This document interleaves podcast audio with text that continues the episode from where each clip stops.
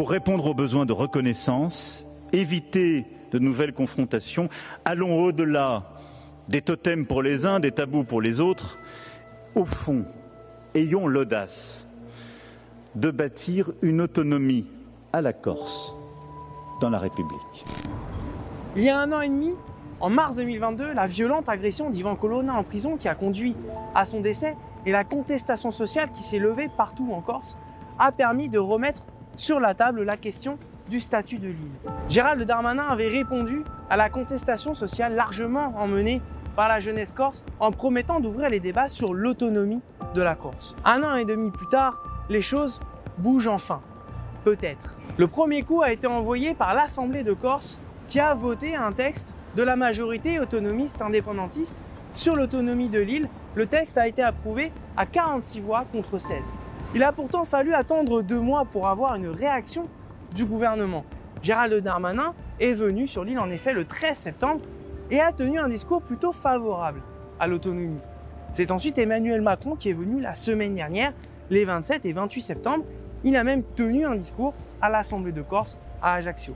Dans l'hémicycle, on est partagé chez Corinne Fronté et chez Corsica Libera, chez les indépendantistes, on parle de déni de démocratie.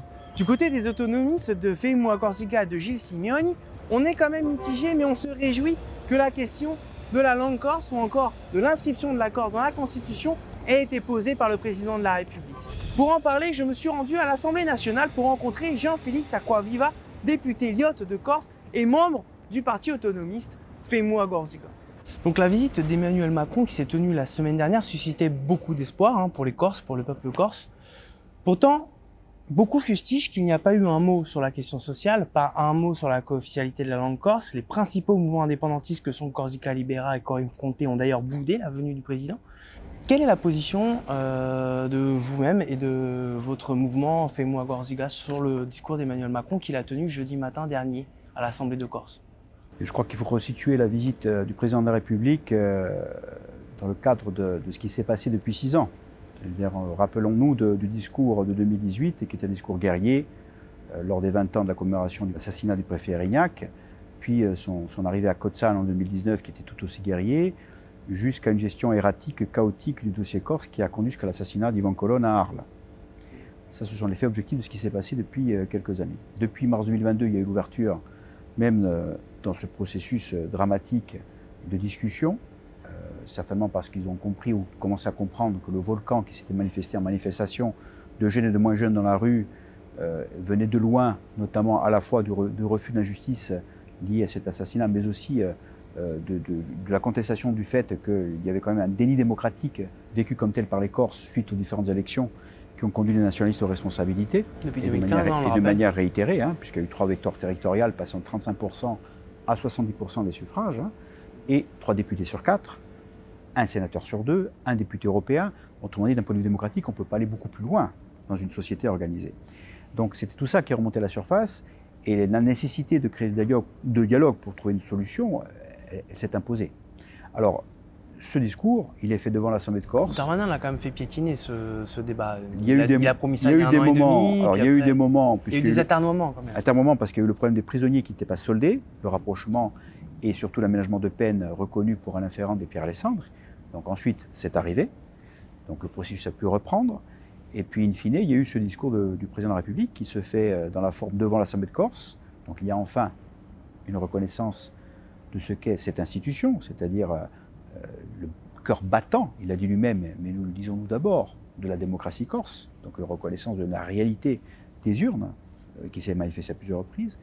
Dans la forme, c'était important symboliquement. Et puis dans le fond, bien sûr, c'est un président de la République, nous sommes des mouvements autonomistes et nationalistes, il dit des mots, pour l'instant des mots, certes, qui vont euh, plus loin que n'importe quel président de la République jusqu'à ce jour. Est-ce que cela suffira pour faire un compromis politique historique? Il est encore trop tôt pour le dire. Néanmoins, nous y avions entendu le fait qu'il était d'accord pour l'autonomie de la Corse. Nous y avions entendu le fait qu'il était d'accord pour un pouvoir normatif, donc c'est-à-dire capacité législative et réglementaire sous contrôle du Conseil d'État et du Conseil constitutionnel, et non pas du Parlement, donc un vrai transfert de, de pouvoir normatif, l'adaptation des lois bien sûr aussi, une reconnaissance de la langue et de la communauté historique, linguistique, culturelle que sont les Corses, même si évidemment il ne va pas euh, sur les termes co-officialité, peuple corse et statut de résident, tout en disant qu'il n'y a pas de ligne rouge. C'est ce qu'il a dit dans son discours. Ça veut dire tout simplement que dans la forme et dans le fond, il y a un mouvement de ligne, il y a une part de marge de manœuvre pour créer ce compromis politique historique. Clairement, nous n'y sommes pas encore.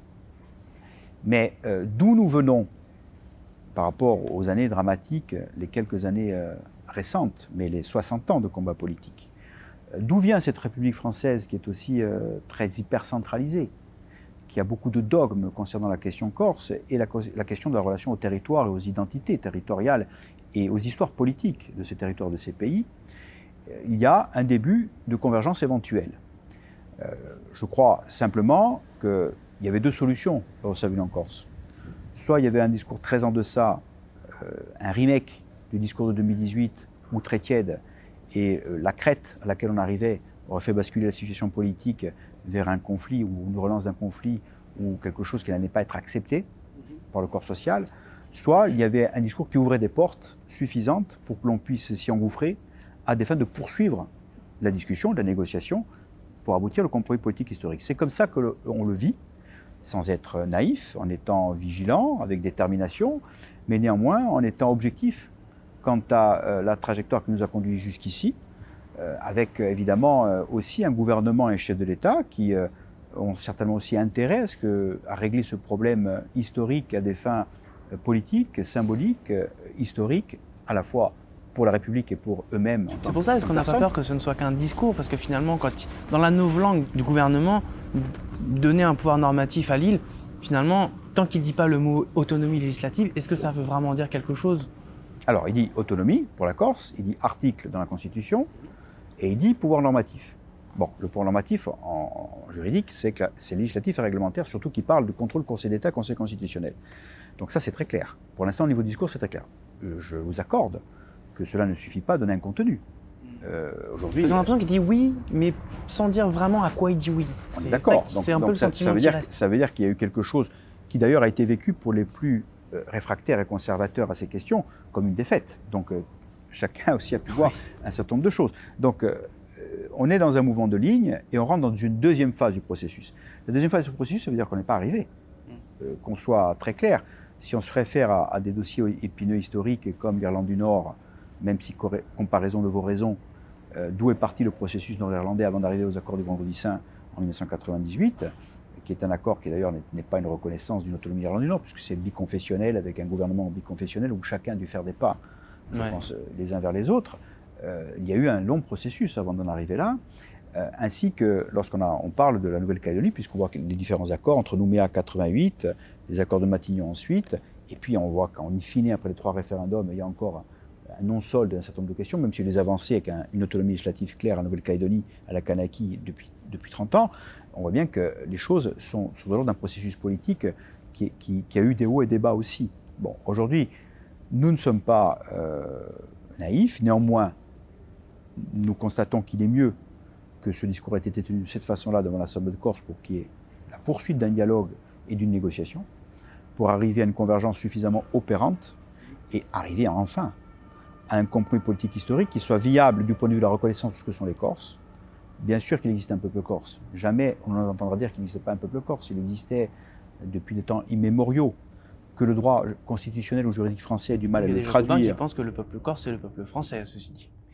Il y a des gens pour le contredire. On pourra toujours dire que dans le texte fondamental français, il n'y a qu'un peuple, mais la réalité humaine, culturelle et historique s'impose. Donc, euh, que Emmanuel Macron, président de la République, parle d'inscrire une communauté, je cite, historique, je crois, culturelle et linguistique spécifique dans le texte fondamental, est déjà une avancée par rapport à ce qu'on sait du caractère hypercentralisé de la République française sur ces questions de peuple. Euh, je ne sais pas si on arrivera, mais en tout cas, c'est une avancée. Bien sûr, une avancée qui demain en amènera d'autres pour nous, dans le cadre d'une autonomie à conforter dans le temps. Mais néanmoins, euh, nous prenons ça déjà comme des étapes qu'il faut consolider.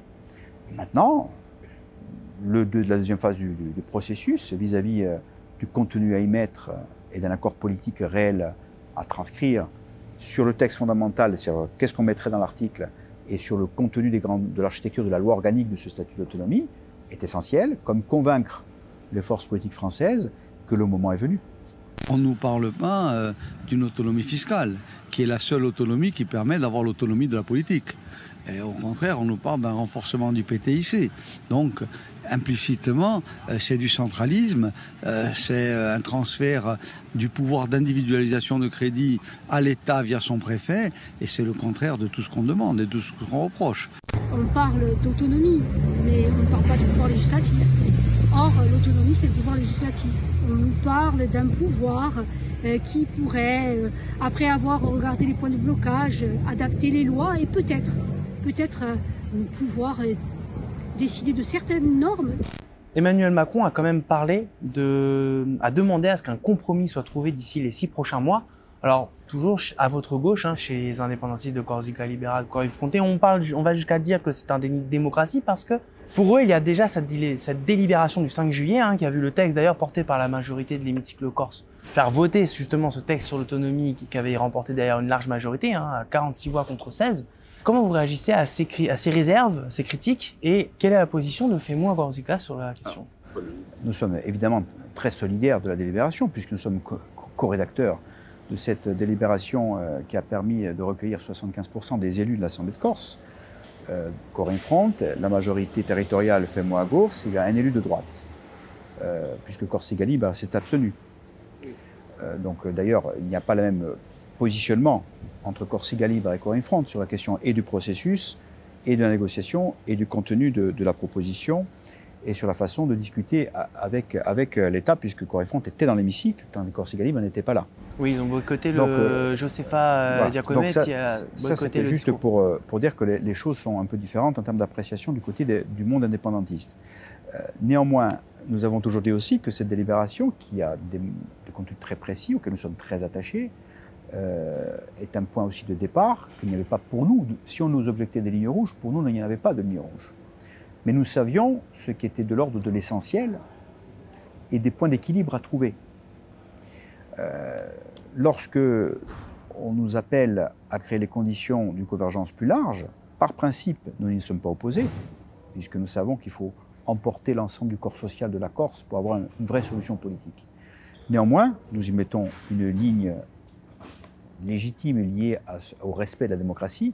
Euh, rechercher la convergence la plus large ne veut pas dire l'unanimisme, puisque l'unanimisme donnerait une capacité de nuisance trop forte à quelques individus, euh, tout aussi respectables C'est d'ailleurs la crainte. Qui ne veulent pas bouger. C'est d'ailleurs la crainte qui s'exprime, c'est que par compromis, on entend s'entendre compromis avec notamment la droite corse, et donc euh, une, autonomie, une, autonomie, qui va vers le moins disant. Alors, mais, encore une fois, nous connaissons, puisque nous sommes un, petit pays, ce que sont de l'ordre des, débats entre, dans la classe politique corse, euh, liés à la dynamique de ce qui est en train de se passer. Donc effectivement, ce que nous disons nous l'avons dit à l'État, nous le redirons.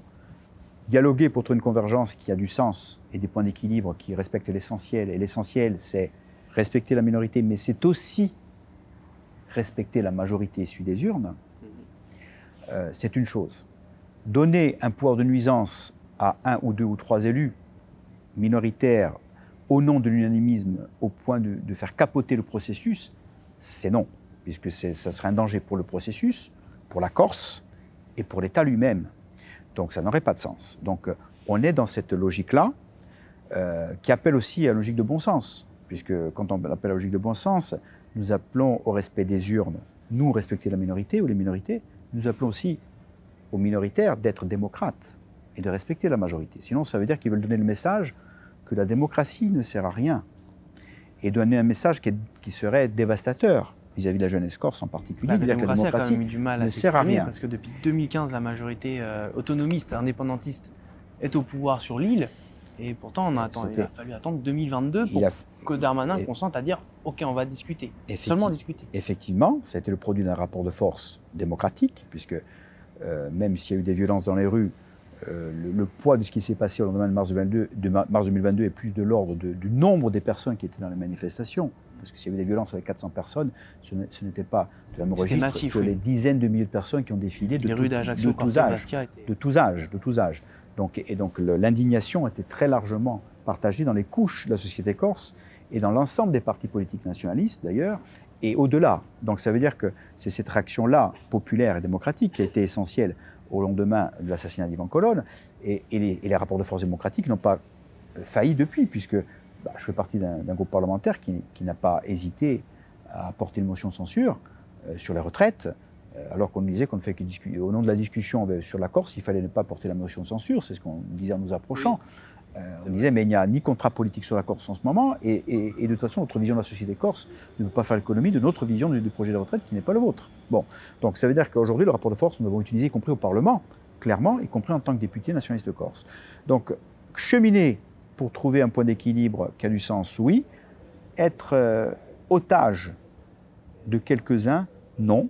D'autant plus que le discours qui vise à dire que le Sénat est monocolore, suivrait que quelques-uns encore, c'est pas le reste, nous paraît un, discours surfait, non pas qu'il n'y a pas de déblocage idéologique au Sénat, ils y sont. vous ne pensez pas quand même que la réforme constitutionnelle, en passant par le chemin de la réforme constitutionnelle, il y a ça va pas être compliqué quand même de faire voter ça. Il n'y a pas le risque qu'il y ait quand même beaucoup de députés et sénateurs qui vont être contre l'autonomie, contre ce qu'on appelle le détricotage de la République française. vous savez, un concept un peu stupide certes, mais employé par ceux qui s'opposent à l'autonomie de la Corse. C'est un vrai débat. C'est un vrai débat qui euh, sera euh, de toute façon euh, difficile à l'échelle de la société française et des forces politiques françaises et de la représentation des élus, oui.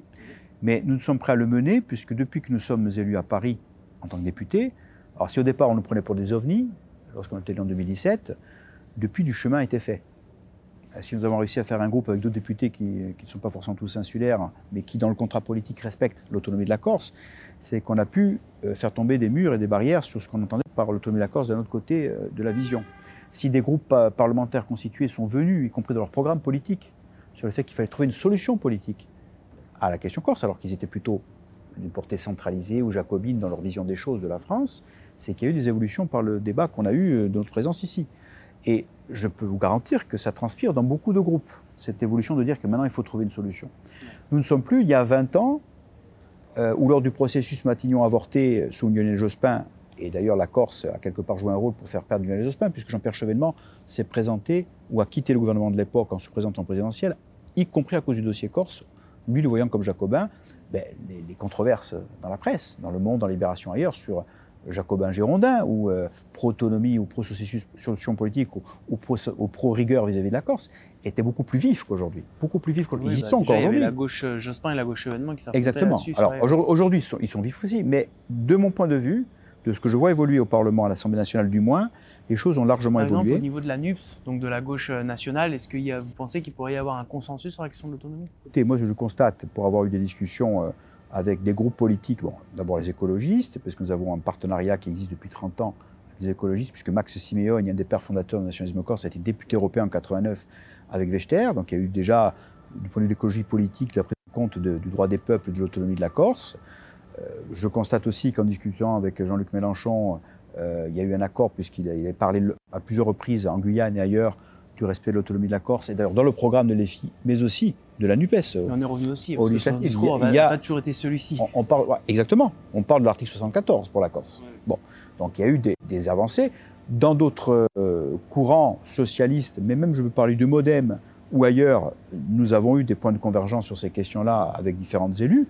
Donc euh, je, je, crois que le chemin est possible. Mais le chemin n'est possible que si entre une, majorité suffisamment large en Corse, non une unanimité, mais et le chef de l'État, le gouvernement. C'est-à-dire un accord politique précis qui s'adresse aux forces politiques et dans lequel euh, il s'agit de dire rétablir un équilibre entre la République et la Corse et rétablir la Corse dans ses droits d'autonomie politique euh, issus des urnes et tourner une page de 60 ans de conflit politique pour entrer dans une autre nécessite aujourd'hui ben, une convergence suffisamment forte et un effort de que chacun sorte de sa zone de confort pour que la paix, la justice et la démocratie basées sur ce projet politique puissent émerger en Corse demain. Et, ça va se poser en responsabilité à toutes les forces politiques françaises aussi. Cette autonomie doit être le moyen pour construire ensemble l'avenir sans désengagement de l'État. Ce ne sera pas une autonomie contre l'État, ni une autonomie sans l'État, mais une autonomie pour la Corse et dans la République. Je voudrais aussi vous faire réagir sur ce propos, un autre propos encore un, d'Emmanuel Macron jeudi matin où il a parlé d'autonomie, oui, mais qui ne serait ni contre l'État ni sans l'État. Alors que bon, il suffit de voir l'exemple Sarde, par exemple, pour savoir qu'une autonomie, ça se fait rarement sans l'État. Donc qu'est-ce que ça peut bien vouloir dire et comment vous interprétez cette phrase? Ben, En même temps que vous posez la question, vous y répondez. Je crois que, enfin, moi je l'interprète comme ça du moins, ce n'est que mon interprétation, elle vaut ce qu'elle vaut. je crois qu'Emmanuel Macron a voulu rassurer, pas nous, pas ceux qui Sa droite, savons ce qu'est une autonomie politique au sein d'un État, hein, puisque c'est l'autonomie, il suffit de regarder le dictionnaire, hein, c'est la capacité d'un territoire à s'autogouverner, à édicter des règles de portée législative et réglementaire au sein d'un même État pour un territoire. Bon, donc vous l'avez dit, c'est sans l'État ni contre l'État. Ça veut dire sans l'État, c'est pas sans l'État, c'est il y a quand même des dotations d'État. Ben, en, Polynésie française, si je prends cet exemple-là, même si c'est le, le, giron de l'article 74, il y a une autonomie fiscale, mais il y a aussi une dotation globale d'autonomie pour faire l'équilibre en dotation d'État. Sinon, ça serait une dépendance et la Polynésie lèverait des fonds sur les marchés hein, pour assurer son financement. Voilà. Dans d'autres endroits, euh, dans l'Europe, c'est identique. Donc, euh, sans l'État, ça veut dire qu'il y aura, l'exemple Sarde, exactement. La par exemple, est une et contre l'État, ça renvoie même à la définition de l'autonomie. Une autonomie, c'est forcément au sein de la République. Sinon, ça serait l'indépendance. Et, et dire aujourd'hui qu'il n'y a pas d'autonomie en droit constitutionnel français est faux, puisque la Nouvelle-Calédonie a un statut d'autonomie législative nonobstant les questions de référendum, je parle, son statut qu'il a fait voyager depuis 30 ans est un statut d'autonomie législative au sein de la République, de portée législative avec contrôle du Conseil constitutionnel. La Polynésie, sous le régime de l'article 74, a une autonomie, mais c'est vrai que ces lois de pays sont plus de portée, sont de portée quasi législative, de réglementaire, sous le contrôle du Conseil d'État, mais néanmoins c'était un degré d'autonomisation dans le droit français. Donc l'autonomie sont bien des notions, même si ça a été difficile pour la République de les admettre, pour ces territoires, au sein de la République existe aujourd'hui en droit français. Donc euh, je crois qu'il a voulu simplement, de mon point de vue, rassurer ceux qui, euh, à l'extérieur peut-être qui écoutaient ce discours, ou même au sein de l'hémicycle de l'Assemblée de Corse, pensaient qu'il allait y avoir euh, un État qui allait disparaître de la scène du développement de la Corse, ou que ça allait être évidemment la prime à un rapport de force systématique contre l'État. Pas forcément vis-à-vis de nous, je crois. Il a dit sans l'État, mais il a aussi dit ni contre l'État. Est-ce que ça, par exemple, ça pourrait pas viser justement des velléités indépendantistes qui pourraient venir, qui, pourraient, qui, l'anticipent une fois l'autonomie euh, je crois acquise? Je crois que c'est un message qui vise à dire que si on doit cheminer, cheminer c'est en termes euh, avec l'État et en partenariat. C'est un discours de l'État qui dit ne, vous, imaginez pas qu'on acceptera que vous le fassiez contre nous. En même temps, euh, aujourd'hui, on, on met autour de la table des intérêts opposés au départ. Ils ont toujours dit, et c'est vrai, ce n'est pas nous qui demandons l'autonomie, c'est vous. C'est le discours de Gérald Darmanin, oui, c'est vrai. C'est la Corse qui demande l'autonomie, oui, effectivement. Donc vous vous y confortez, vous y convenez du fait d'une évolution euh, de ces quelques années et d'une réalité qui s'impose. Donc on est en discussion, des fois on a des points divergents. Vous ne voulez pas admettre qu'on le fasse contre vous, on n'est pas là pour faire contre vous. C'est un peu ça le discours. On pose les bases. Bon, pour moi, c'est pas à ce stade, c'est pas quelque chose qui soit préjudiciable ou, qui altérerait la suite du processus. Je pense que les dangers, les choses trappes ou, les défis viennent d'ailleurs. D'accord. pour finir un petit peu euh, cet entretien, la question de l'autonomie de la Corse pose une question beaucoup plus large, beaucoup plus philosophique, qui est celle de l'autonomie des régions en général, et donc peut-être effectivement de mettre fin, on peut oser le mot, à la République jacobine centralisée où Paris déciderait de tout pour tout le monde à, à chaque instant. Il y a quand même justement cette gauche jacobine souverainiste qui vient parler. Je ne parle pas des patriotes d'extrême droite, je les mets vraiment de côté parce qu'on s'en doute, ils vont être contre, mais voilà, il y, a un souverainisme de gauche qui s'oppose à cette autonomisation de la Corse et de l'autonomie en général, qui parle de ouvrir la boîte de Pandore. Est-ce que vous leur répondez à cela? Écoutez, je crois que c'est une crainte, une peur euh, quelquefois irrationnelle, bien française, liée à la construction de la République française. Euh, la République française n'est plus une et indivisible depuis 1946. Euh, Elle est indivisible, mais le mot une a été enlevé de la Constitution euh, depuis euh, ces réformes-là constitutionnelles de l'époque, et pourtant on dit toujours en sémantique la République une indivisible. Vous voyez bien que la, culture perdure de l'uniformité de la République. Or l'uniformité, euh, l'égalitarisme de la loi, c'est bien ce qui pose problème vis-à-vis d'un cas comme la Corse, et qui peut poser problème dans d'autres territoires. L'égalité en droit, ce n'est pas l'égalitarisme de la loi. Or, l'égalitarisme de la loi peut créer des inégalités en droit sur le terrain. Chez nous, c'était le cas. Quand on prend en compte une singularité d'île-montagne géographique avec des surcoûts liés au transport sur un certain nombre de domaines, que ce soit la question du carburant, où il y a une organisation de distribution oligopole ou monopole, avec des surcoûts de 10 à 15 centimes plus haut que sur le continent, qui mériterait des régulations, des règles de régulation propres, et non pas un accord avec Total, par exemple, qui tue les petits, qui donne aux gros une monopole en sortie, etc. Je ne vais pas rentrer dans les détails. En gros, une, loi, une règle générale qui, en fait, sur le terrain, va à l'opposé de ce qu'il faudrait faire. Ou, par exemple, lorsque, euh, sur la spéculation foncière immobilière, on ne permet pas euh, une taxation des transactions immobilières, parce que euh, c'est ce qui se passe en Corse avec aujourd'hui des, prix qui vont deux fois plus vite que sur le continent. Alors la spéculation existe en Bretagne, elle existe au Pays Basque, sauf que chez nous, elle a une dimension hors norme. Si on n'a pas des outils fiscaux propres et dictés par l'Assemblée de Corse, des droits de préemption renforcés, un statut de résident, on ne régulera pas le phénomène. Donc l'égalitarisme de la loi peut aller à l'encontre des règles. Mais ce qu'on constate pour la Corse dans une situation très singulière, et effectivement, je ne vais pas pouvoir dire à la place des autres qu'il faudrait une autonomie à la Corse ailleurs. Ce que je sais, c'est que l'autonomie à la Corse se justifie pour changer la vie des Corses aujourd'hui, on peut le démontrer. Dans la situation d'île de Méditerranée, montagne, euh, et avec son histoire et son besoin de reconnaissance légitime de sa langue et de son identité. Mais c'est vrai que la question de dire euh, est-ce qu'il est normal que, en tout temps, en tout lieu, dans tout endroit, la règle doit être la même, euh, est-ce que le sujet de l'égalité en droit ne mériterait pas que l'on se dise que le principe de subsidiarité, l'adaptation des règles, peut-être pas de la même façon que la L'adaptation économique aussi, et fiscale, économique, sociale et fiscale, pour justement arriver à l'égalité en droit, entreprise, justice sociale et autres, mériterait que la méthode soit différente et qu'on sorte de ce centralisme technocratique. Ça, c'est une vraie question qui, à travers le prisme corse, se posera aux autres territoires. Mais ça ne veut pas dire détricoter ou appeler à la contagion pour détricoter la République. Je crois que c'est simplement euh, un débat qui est propre à cette République et à son évolution éventuelle. C'est lui donner un nouveau souffle finalement. Bah, écoutez, comme ça. Rappelez-vous quand même que lorsqu'il y a eu une manifestation des Gilets jaunes, on disait que c'était une révolte des corps intermédiaires de la France d'en bas euh, des territoires, des corps intermédiaires qui n'étaient pas écoutés par ceux qui avaient décidé de la fiscalité. C'était les, gens des rurales qui se révoltaient. Finalement, ça posait un peu cette question-là, du centralisme parisien. Ben, y compris la question du Covid avec la question de la crise sanitaire, lorsqu'il fallait réagir pour les masques, euh, rappelez-vous, on disait que les collectivités agissaient plus vite que l'État. Bon, il y a eu un tas de sujets ces quelques années précédentes qui ont démontré qu'il y avait une volonté y compris pour ceux qui seraient pour l'autonomie de la Corse aujourd'hui d'ailleurs, de dire qu'il fallait aller vers plus de décentralisation pour une agilité, une fluidité décisionnelle au service des populations. Donc moi je le constate à ce stade. Je constate que, euh, euh, évidemment, que comparaison ne vaut raison.